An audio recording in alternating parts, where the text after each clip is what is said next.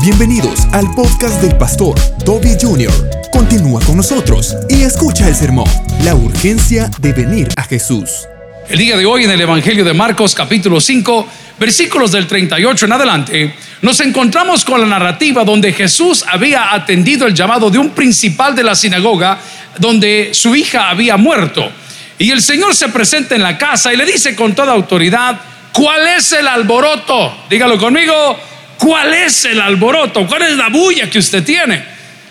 Y les estaba haciendo ver que la religión, que la tradición y que muchas veces nuestras amistades desnaturizan, desnaturalizan la esencia de Dios. Nos hacen ver como un Dios lejano, como un Dios juez, pero no nos hacen ver el Dios de la Biblia, quien nos ama y nos bendice con toda bendición. La palabra del Señor la leemos en Marcos 5:38, en el nombre del Padre, del Hijo del Espíritu Santo. La iglesia dice, amén. Y vino a casa del principal de la sinagoga y vio el alboroto, y los que lloraban lamentaban mucho. Y entrando les dijo, y entrando les dijo, ¿por qué alborotáis y lloráis? La niña no está muerta, sino oremos al Señor. Padre, sabemos que nuestra fe no está muerta, nuestra fe está simplemente en reposo, se ha dormido. Señor está ahí porque nunca la activamos, porque nunca echamos mano de ella, pero el día de hoy en tu gracia y misericordia confesamos nuestros pecados suplicando que tu Espíritu Santo nos hable al corazón, en especial aquel que está en tremenda necesidad. Oramos por los amigos que están en aislamiento voluntario, por esto del COVID o del Omicron o de estas gripes que están dando. Oramos por aquellos que no tienen empleo, por aquellos que están atravesando problemas judiciales, personales del corazón para que el día de hoy en tu presencia tengamos sanidad. En Cristo Jesús lo pedimos todo. la iglesia dice, amén. Pueden sentarse amigos y hermanos.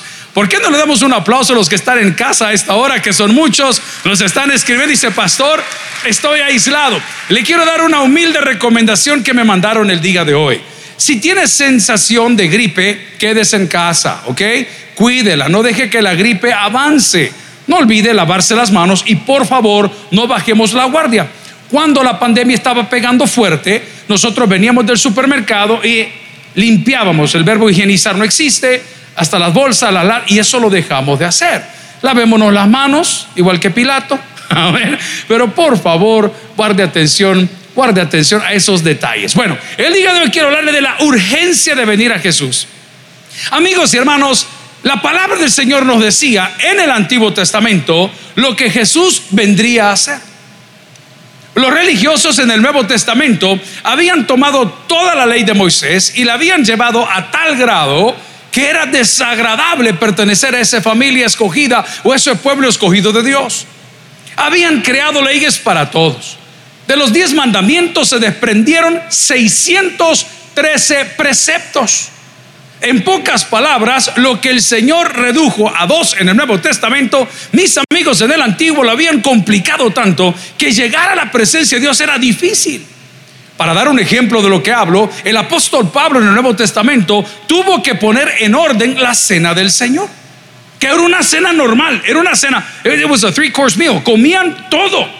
Llegaban otros, llegaban y de repente se había degenerado tanto la cena del Señor que los que primero comían eran los sacerdotes, que los que primero comían eran los escribas y los fariseos y todos los que participaban, o sea, los religiosos estoy queriendo decir. Y ya por último, cuando todos estos se habían saciado y se habían puesto una buena borrachera en lugar de celebrar con el vino, con lo que hay en esa época, dejaban entrar a los huérfanos y a las viudas. Y no les dejaban absolutamente nada porque la religión había tomado, como en muchos de nosotros, el lugar que le pertenece a nuestro Señor Jesucristo. ¿Cómo puedo saber yo si soy religioso? ¿Es usted juzgón?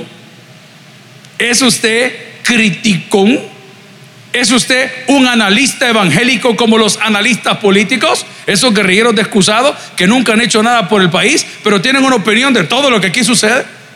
¿Es usted de las personas que sale un predicador o una predicadora y de repente en lugar de escuchar el mensaje que Dios le puso ese día en el plato, comienza a decir, mira la ropa, mira el cabello, mira dónde está, mira cómo habla, mira cómo canta? Amigos, hermanos, la religión es peligrosísima porque ha sido la misma religión la que nos ha alejado de la gracia y misericordia de nuestro Señor Jesucristo.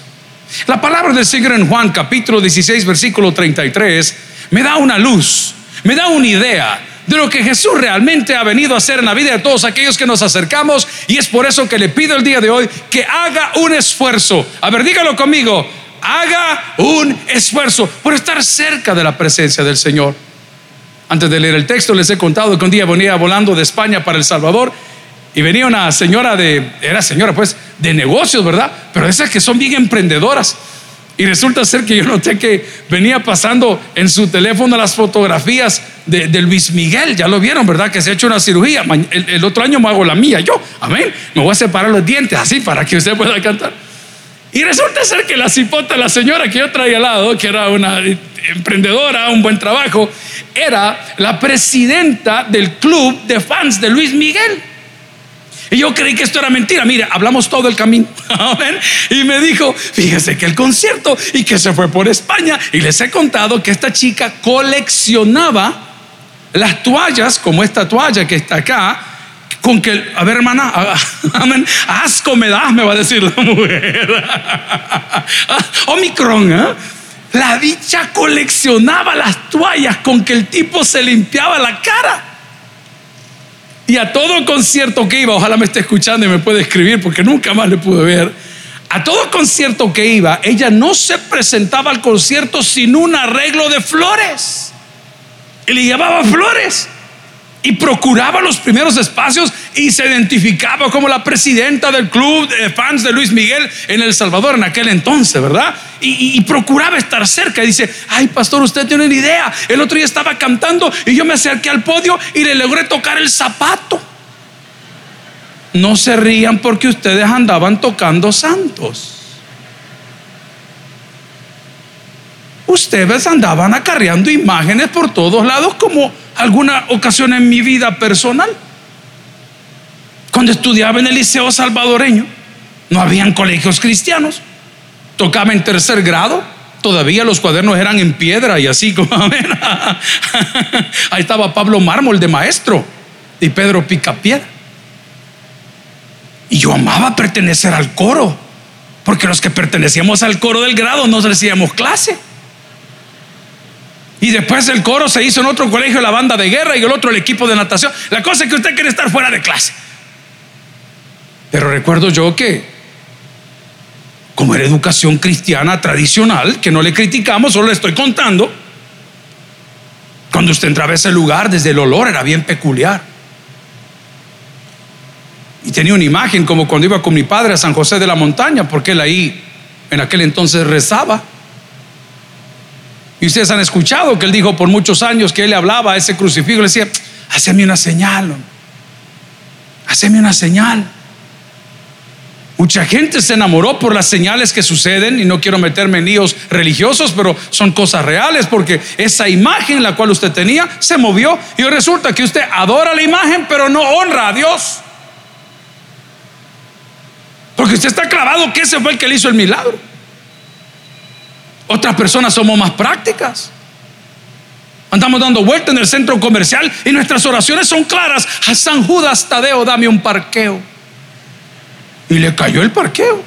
Una vez llegamos a Cuba con un equipo de misioneros y a la hora de estar por ahí conocimos las personas que ellos adoran, los santos que ellos adoran. Es bien, bien peculiar. Estoy tratando de probar que la religión muchas veces desnaturaleza desnaturaliza, si existe el verbo, lo que Dios es. Pero un evangelio tan lindo como el evangelio de Juan, capítulo 16, versículo 33, la palabra dice: Estas cosas os he hablado para que en mí tengáis que dice la palabra. Vaya, ahora péguemelo por favor con el texto de Marcos. ¿Y cuál es el escándalo? Y lo voy a ver de dos formas. ¿Cuál es el escándalo si Dios es Dios? ¿Por qué se extraña que haya sanado? ¿Por qué se extraña que el aceite se haya multiplicado? ¿Por qué se extraña que ese muchachito que nació con los pulmones súper malos, ahora los tiene bien? ¿Y por qué se extraña que esa persona que una radiografía y un profesional le dijo, usted no tiene el riñón? Y lo someten a otra examen y de repente, mire señor, no sé qué decir, pero en este asunto están los dos riñones. ¿Sabe por qué no sucede hoy? Porque la iglesia dejó de creer. Te tengo una noticia muy básica. Dios es el mismo de ayer, de hoy y por los siglos. Los milagros creativos, creativos que hizo al principio de los tiempos, los milagros curativos que hizo en el Nuevo Testamento, están tan vigentes el día de hoy como la fe que tú pongas en Él. Pero debes de correr a su presencia. El Evangelio te dice por qué y no te está especificando en qué área, simplemente te está diciendo estas cosas os he hablado. ¿Y que ha hablado el Señor? Toda su palabra, todas sus promesas, todas sus revelaciones, todas sus confrontaciones, todas sus correcciones. Hablaba con un amigo, está sintiéndose un poco mal porque está pasando por su segundo divorcio. Yo le dije, escribamos un libro.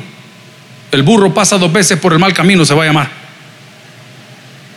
Amén, dice el hermano. Qué mala onda. ¿Ah? Por mujeres como tú, es que los hombres como yo. Amén. Pero anda mal y se siente mal. No, hombre, que yo, que cómo voy a volver a la iglesia. Es que yo no entiendo cómo es que te fuiste. Porque la Biblia no te pone un límite, solo dice, por la gracia de Dios no ha sido consumido. Eso dice la palabra. Y le decía el pastor Jorge en la oración el día martes que fuimos a predicar, donde lo STO, y le decía a los hermanos, hermanos, si ustedes amanecieron con vida el día de hoy, es porque Dios tiene esperanza en ustedes. Me encantó, me encantó. ¿Sabes por qué estamos con vida hoy? Porque Dios es el mismo de ayer, de hoy, por los siglos. Porque la misericordia que te tuvo cuando naciste, te la ha tenido cuando has crecido y la tendrá el día que pasemos a su presencia. No, mi amigo, si ese aplauso es para Dios, hago de corazón. Es por eso que estamos aquí. Hay una urgencia, hay una urgencia de venir al Señor, hay una urgencia de orar, hay una urgencia de leer la Biblia, hay urgencia de congregarse, aunque sea por la televisión, no se preocupe. No es el Omicron ni ninguno de esos, ningún matón que va a hacer cesar la iglesia de Cristo. No se preocupe. Hablaba con el pastor de la primera iglesia bautista, Tony López de San Francisco, el día de hoy. ¿Qué tal, pastor? Es un hombre mayor, es un hombre grande, muy amigo de mi padre. ¿Qué tal está, pastor? No, me dice, pastor, aquí estamos mal. Le digo, ¿y por qué se siente mal? ¿Y cuál es el problema que usted tiene? Es que la gente no quiere venir, ¿a usted qué le importa? Si usted no le paga por la gente que viene, Dios quiere que usted predique a tiempo y fuera de tiempo, dice la palabra. Ay, yo ya no cocino porque aquí nadie viene a comer. Que coman chucho, hermano. Usted cocine para usted. Es más, y el premio es que se lo arte todo. Vaya, mire, yo no cocino porque aquí nadie viene a comer. ¿Y por qué no va a cocinar? El hecho que el otro no quiera comer no es su problema, hermano. Es como que diga, ya no me baño porque vos no me querés. Sucia. O sea, no se puede. No se puede. Pero hay una urgencia. Les voy a contar por qué. Cuando uno va al dermatólogo a estas edades, le ponen una lámpara sobre la cara y usted no va a creer lo que va a ver ahí. Todas las lágrimas que su mujer le ha sacado le salen a uno. Mire, aquí tiene una mancha, aquí tiene otra mancha. Mejor dígame dónde no tengo. Deme una constancia que soy una cebra completa, pero no me diga dónde tengo manchas, si, si ya lo sé, si por eso vine. Jesús es esa lámpara. Y tú dices que todo me sale mal, es que yo no triunfo, pastor, a mí nada me sale. Si, si rifan un coscorrón, a mí me lo pegan. Y Jesús dice, solo acércate, yo lo que quiero darte la respuesta. Por eso la Biblia dice que Jesús es el camino. Jesús es la verdad. Y la tercera, Jesús es la vida mi cercanía con Él me va a ayudar a entender cuáles son las áreas que no funcionan. Mi cercanía con Él me va a hacer entender lo que Él quiere hacer en mí. Lea conmigo el Evangelio Juan 16, 33. Estas cosas os he hablado para que mí tengáis paz. ¿Verdad que estamos bien hasta ahí? Ay, es que yo no sé por qué las cosas están. Lea, hermano, lea por el amor de Dios. Yo no sé quién te dijo eso, los motivadores de cualquier tipo, los vendehumo. Venga el Señor y va a estar bien. Hermano, no es que va a estar bien, es que no va a estar solo cuando las cosas no estén bien.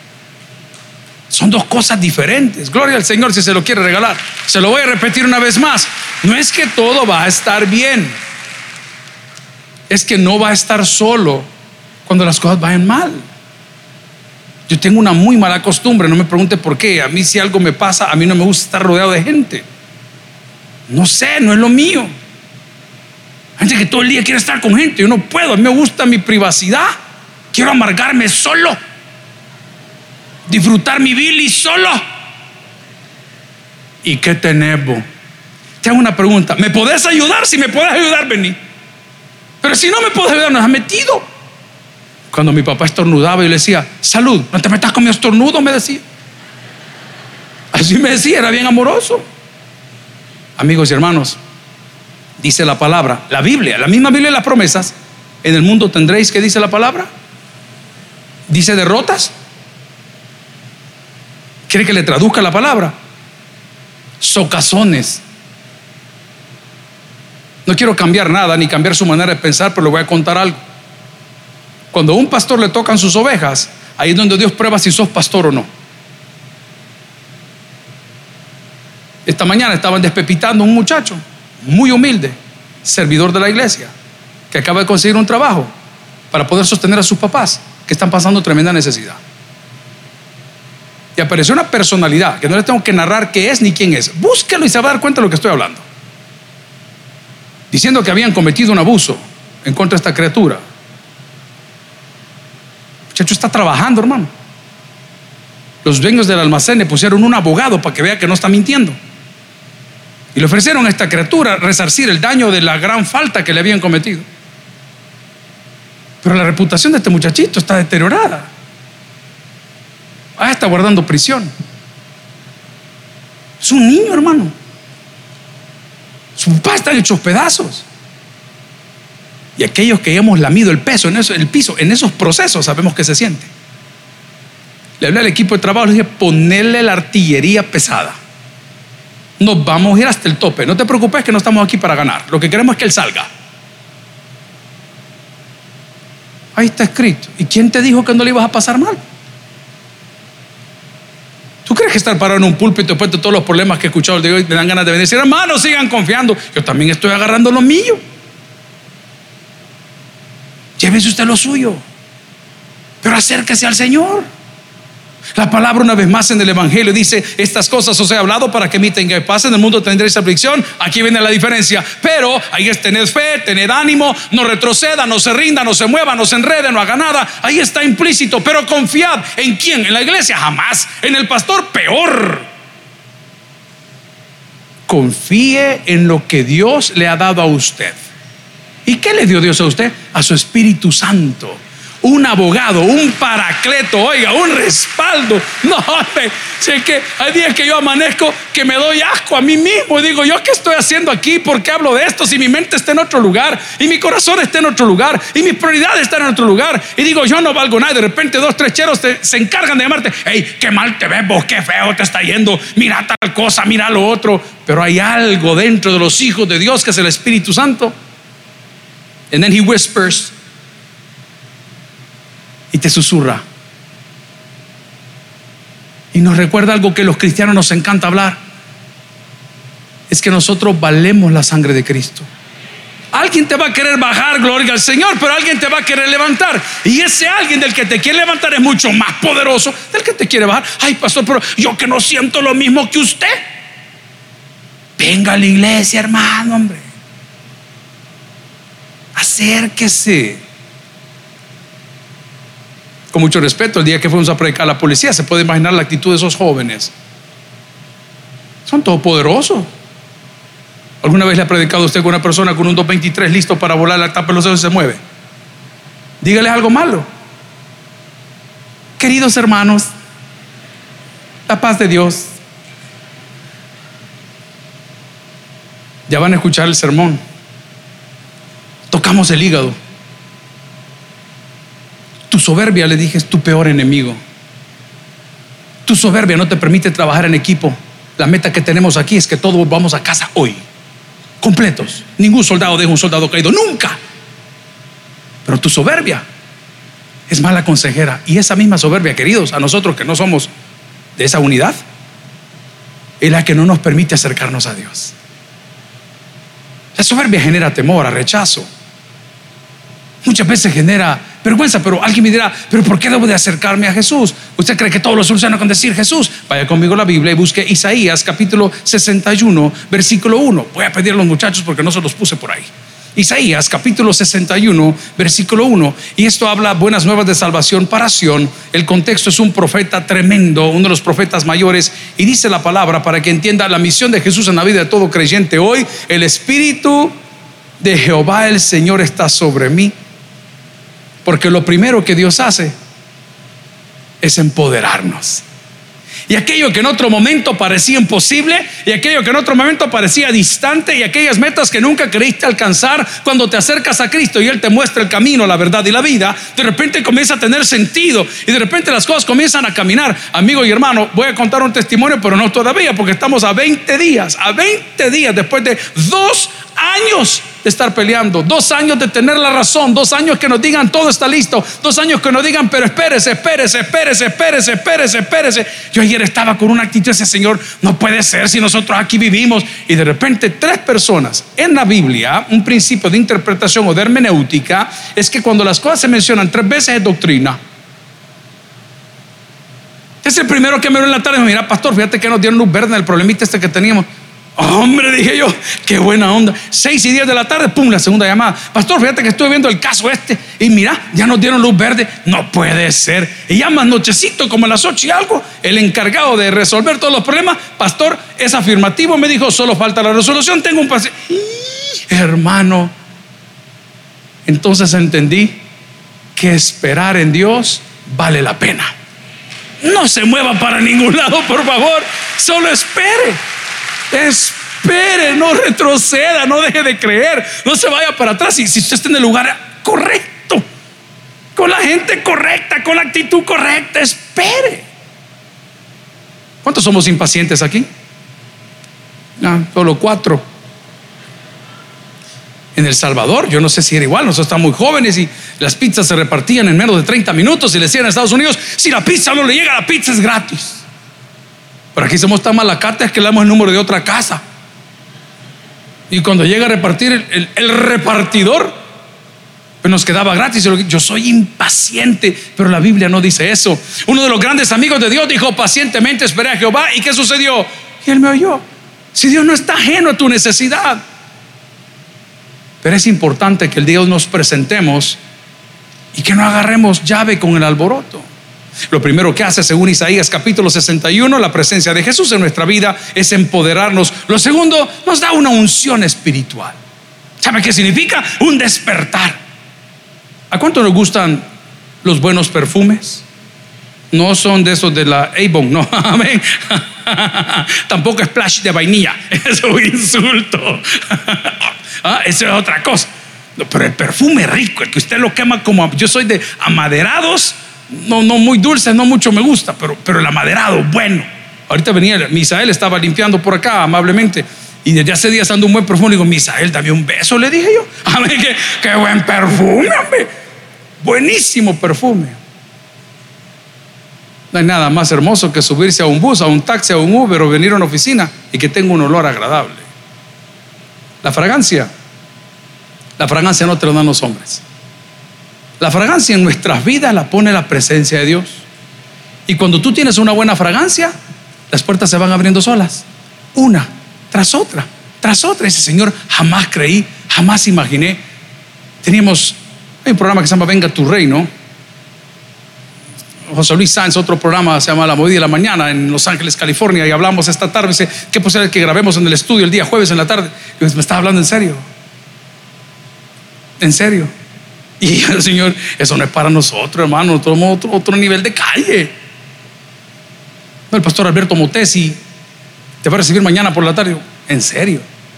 ¿Cuántos se acuerdan Saddleback Church? Una vida con propósito. Rick Warren. Ok. Le dice, mira, el viernes tenemos reunión con él a tal hora. En serio. En serio. Y dice, Señor, ¿y eso cómo lo hicimos? No, es que nosotros no hicimos nada. Es por misericordia. Por permanecer por creer, por anunciar las buenas nuevas de aquel que nos llamó de tinieblas a la luz verdadera. Es inminente, inminente que usted pueda correr el día de hoy y presentarse ante Dios porque la palabra describe en Isaías 61 lo que quiere hacer en usted. El Espíritu del Señor está sobre mí, porque me ungió Jehová y me ha enviado a predicar buenas nuevas a los abatidos, que más? A vendar los quebrantados de corazón, a publicar libertad a los cautivos y a los presos, que dice la palabra, apertura de la cárcel, a proclamar el año de la buena voluntad de Jehová y el día de venganza del Dios nuestro. Atención, a consolar a los enlutados a ordenar que a los afligidos de Sión se les dé gloria en lugar de ceniza, óleo de gozo en lugar de luto, manto de alegría en lugar de espíritu angustiado, y serán llamados, aquí viene el cambio, árboles de justicia, plantío de Jehová, con un propósito. Léalo conmigo. ¿Y cuál es el propósito? Para gloria suya. ¿Cuál es el alboroto? En lo que me queda quiero hablar del otro tipo de alboroto. El alboroto que creemos que no tiene solución el del cristiano. Y el alboroto del mordido. El alboroto del que no cree. El alboroto del que te critica. El alboroto del que te envidia. Y comienza a ver cómo Dios te va llevando de lugar en lugar. Y a pesar de que estamos en la tribulación, Él nos bendice con paz. En Juan capítulo 14, versículo 27, la palabra del Señor dice, la paz os dejo. Atención, no corra, no corra, no corra. ¿Qué dice ahí? La paz. ¿Y quién es la paz? ¿Cómo que yo les dejo la paz? El Espíritu Santo, hermano. El Espíritu Santo. La paz os dejo. Y luego dice, mi paz os doy. No os la doy como el mundo la da. No se turbe vuestro corazón, una vez más dice la palabra, ni tenga miedo. Ante la crítica, una sonrisa. Ante la crítica, silencio. Recuerdo, estaba saliendo del aeropuerto hace muchos años y uno de estos presentadores de los programas que ya no venden y lo cerraron, un chelito muy conocido. ¿Quién te crea vos, farsante? Me dijo. Amigo, es amigo, pero él bromea así de pesado, es sangre pesada. No canta muy bien, ¡Ah! no, nada que ver, pero no sé si saben de quién hablo y si no saben, ahí le avisan. ¿A vos qué te crees, farsante? Me Mire, hermano, créame que como hombre decía yo, tu mamá le iba a decir, yo verás cómo me busca. Pero no digo nada. Ahí déjelo. De todas maneras, nunca olvide la carrera de la tortuga y de la liebre. Nunca. Usted siga avanzando. Siga avanzando, siga avanzando. Prioridades, metas, horarios, todos los días. Y de repente usted ve como la promesa de Dios, mi paz os dejo, Espíritu Santo, mi paz os doy, y yo no lo doy como el mundo os la da. Y me dice, no tengas miedo, es una garantía que Dios te escogió. No se escogió por su misericordia para sentarnos en lugares celestiales. El día de hoy no le tengas miedo al problema, ni le tengas miedo a la crítica. No le tengas miedo al problema, ni le tengas miedo a los que despotrican en contra tuya. No le tengas miedo al problema, ni le tengas miedo a los cambios. Porque Jesús, habiéndose presentado delante de estas personas en Marcos capítulo 5, entrando les dijo, ¿por qué alborotáis y lloráis? Atención, la niña no está muerta, sino duerme. ¿Y qué hacía todo el mundo? Se burlaban de él. Mas él, echando fuera a todos, tomó al padre y a la madre de la niña y a los que estaban con él, y entró donde estaba la niña. Y tomando la mano de la niña dijo, Talita Kumi, que traducido es, a ti te digo, levántate. ¿Puedes decir conmigo Talita Kumi? No, no se muerda la lengua. Talita Kumi. A ti te digo, levántate. Y mañana a las 6 de la mañana, Talita Kumi. Y mañana cuando venga la primera demanda, Talita Kumi. Y mañana cuando te digan que tiene Omicron, hormigón y todos los hormigones de que tiene, Talita Kumi. Y cuando te digan, ya no quiero seguir, pastor, esta vida es demasiado duro, Talita Kumi. Porque en la vida de los hijos de Dios es Dios quien tiene la última palabra. Si yo me puedo acercar a Dios, si puedo correr a Dios, lo que la gente dice, esta familia se destruyó, este negocio terminó. El Señor nos dice en esta noche, hey, esto no es de muerte, es para la gloria de Dios. Finalmente, la llegada de Jesús, además de traernos tranquilidad espiritual, pone en nosotros un tesoro en nuestro corazón. ¿Dónde guarda usted sus cosas de valor? ¿Dónde esconde usted esas cosas que el ombligo de los niños, los dientes que fueron botando, qué terrible, hermano. ¿Ah? El primer pamper usado de la cruz, qué terrible. ¿Ah? Ahí lo guarda. Este era el diaper de tu hermano, la colcha chuca con que andaba chupando. Ahí está guardado. Esta fue la primera muñeca, la niña, la muñeca poseída con los grandes ojos. Hola, Juan Carlos. Ah, ¿usted ha visto? ¿Ah? ¿Dónde la guarda? ¡Qué terrible! ¿Dónde has guardado la presencia de Dios? Amigo y hermano, nosotros solo somos vasos. Nosotros solo somos instrumentos. Y aunque la gente nos ve mil defectos y mil problemas, Dios de estos vasos y de estos instrumentos ha tenido misericordia. ¿Saben para qué? Gloria al Señor. ¿Y saben para qué Él ha tenido? Para que todo que en Él cree no se pierda, más tenga vida eterna. Entramos al penal de máxima el martes pasado. Y me asusta quiénes son los que dirigen las obras. Y usted ve al, hermano que lleva la palabra y al pastor. En serio. No hay un espacio en su cara sin un poco de tinta. No, no hay. Yo siempre me pregunto, Señor, ah, dame confianza, háblame, ¿qué está pasando acá? Y siempre se me viene a la mente esa frase bíblica y cristiana, ¿habrá algo imposible para Dios? No hay nada imposible para Dios. Pero ¿y por qué he dejado de creer, pastor? Porque estás muy ocupado en las cosas de la carne. Porque estás preocupado por el qué dirán. Porque estás preocupado de cómo la gente te ve. Pero si el día de hoy, al igual que este hombre que tenía una necesidad, salió corriendo a buscar a Jesús para invitarlo a su casa, y una vez entrando Jesús en su casa, pone orden y lo primero que hace es separar las cabras de las ovejas. Y se lleva sus ovejas en quien quería cumplir su voluntad. Y vivifica a esta criatura y le dice, Talita Kumi, niña, a ti te digo, levántate. Estoy muy seguro que el día de hoy, a todos aquellos que andamos cabizbajos, desanimados, enfermos y desmotivados, el Señor quiere restaurar nuestras vidas. ¿Qué hago? Acérquese. Porque la Biblia dice, buscad a Dios mientras pueda ser hallado. El que tiene Dios por ahí, que oiga.